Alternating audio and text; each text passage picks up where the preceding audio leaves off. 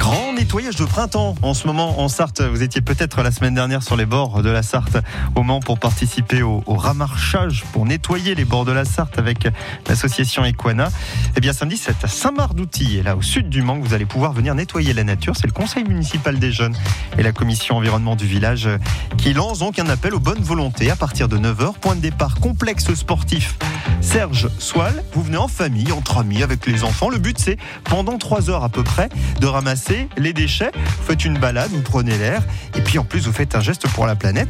Ça se fera principalement dans le bourg et les lotissements, et si le temps le permet, ce qui n'est pas sur ce week-end, vous pourrez pousser aussi la jusque dans les bois. Pensez à amener une paire de gants, un gilet de haute visibilité, autrement dit un gilet jaune pour être bien vu des automobilistes. Ça se passe samedi, c'est à Saint-Marc d'Outillier, ce grand nettoyage de la nature.